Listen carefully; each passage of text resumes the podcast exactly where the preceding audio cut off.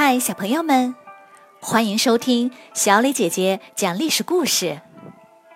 我们的故事全部来自专业正史，绝不细说。每周一、三、五，来跟我一起听一段故事，了解一段中国历史吧。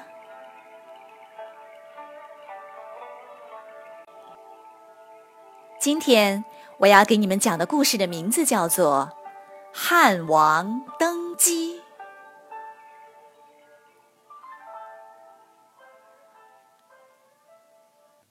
项羽战死后，楚军纷纷投降，然而有些地方却依然相信项羽会再回来，死活也不肯投降。于是刘邦公开对项羽进行安葬。并亲自祭祀，明摆着就是要告诉大家，项羽是真死了，现在的老大是我汉王刘邦。项羽的残余力量渐渐被扫除掉，刘邦却越来越坐立不安，他担心的是另外一个人韩信。韩信有三十万大军。比刘邦的军队还要多，而且他打起仗来比项羽还厉害。他要是想做什么，谁也挡不住啊！刘邦坐不住了，直接冲进营帐，对韩信说：“现在项羽已经被消灭掉了，按照约定，我封你为楚王，以后再也不用打仗了。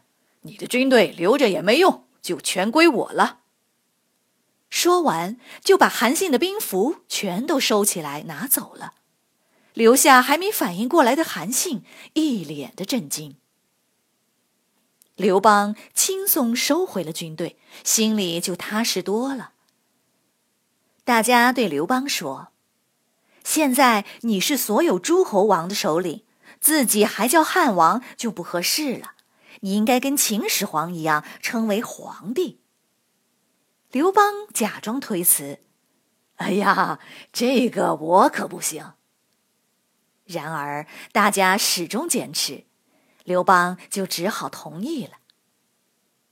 刘邦在定陶举行登基仪式，正式成为皇帝，然后开始论功行赏。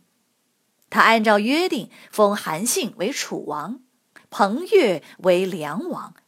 除了他们两个外，还有韩王、赵王、燕王、淮南王、长沙王，一共七个王。天下一半是郡县，一半是诸侯王。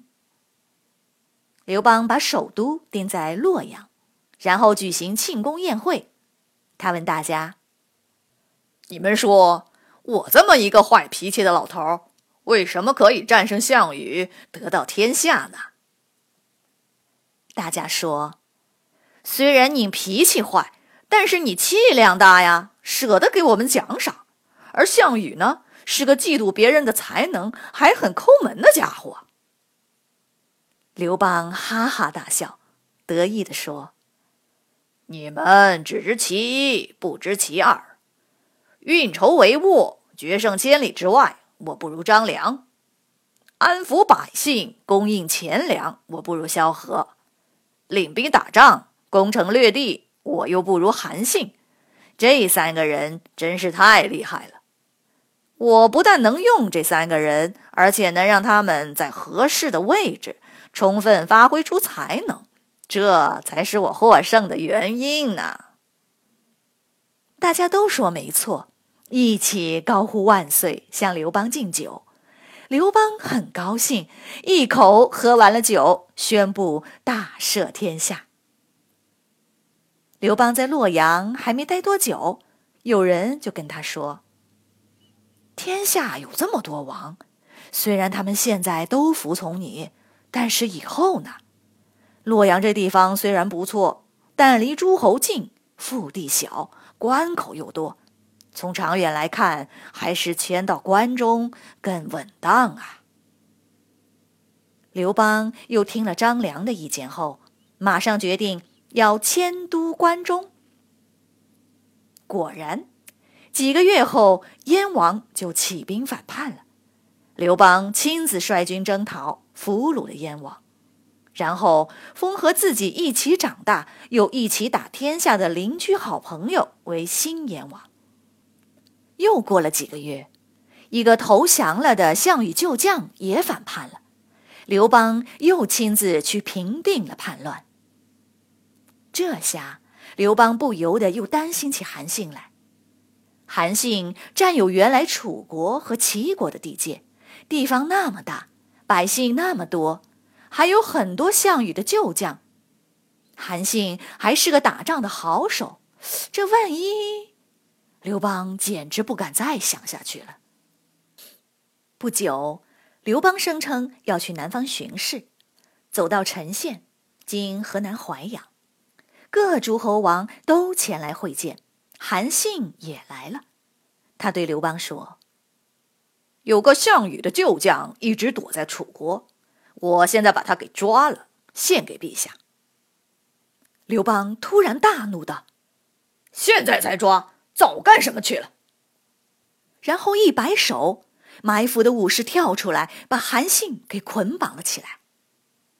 韩信死盯着刘邦说：“狡兔死，走狗烹；飞鸟尽，良弓藏；敌国破，谋臣亡。”难道你真的忍心杀我？刘邦头扭到一边，回答说：“有人说你要谋反。”韩信被押送到洛阳后，刘邦没有杀他，而是收回他楚王的封号，改为淮阴侯。刘邦把韩信的封地一分为三，分别封给了自己的儿子和两个老刘家的亲戚。刘邦环顾天下，发现已经没有人能和他匹敌了。这位中国历史上的第一位平民皇帝满意的笑了，他的宝座终于坐稳了。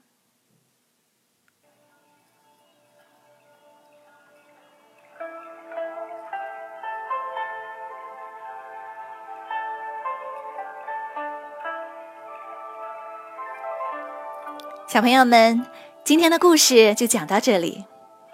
听完了故事，请你来说一说，你觉得刘邦夺去韩信的楚王有没有必要呢？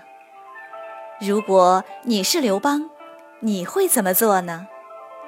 欢迎你们进入公众号，用语音来回答我们的问题。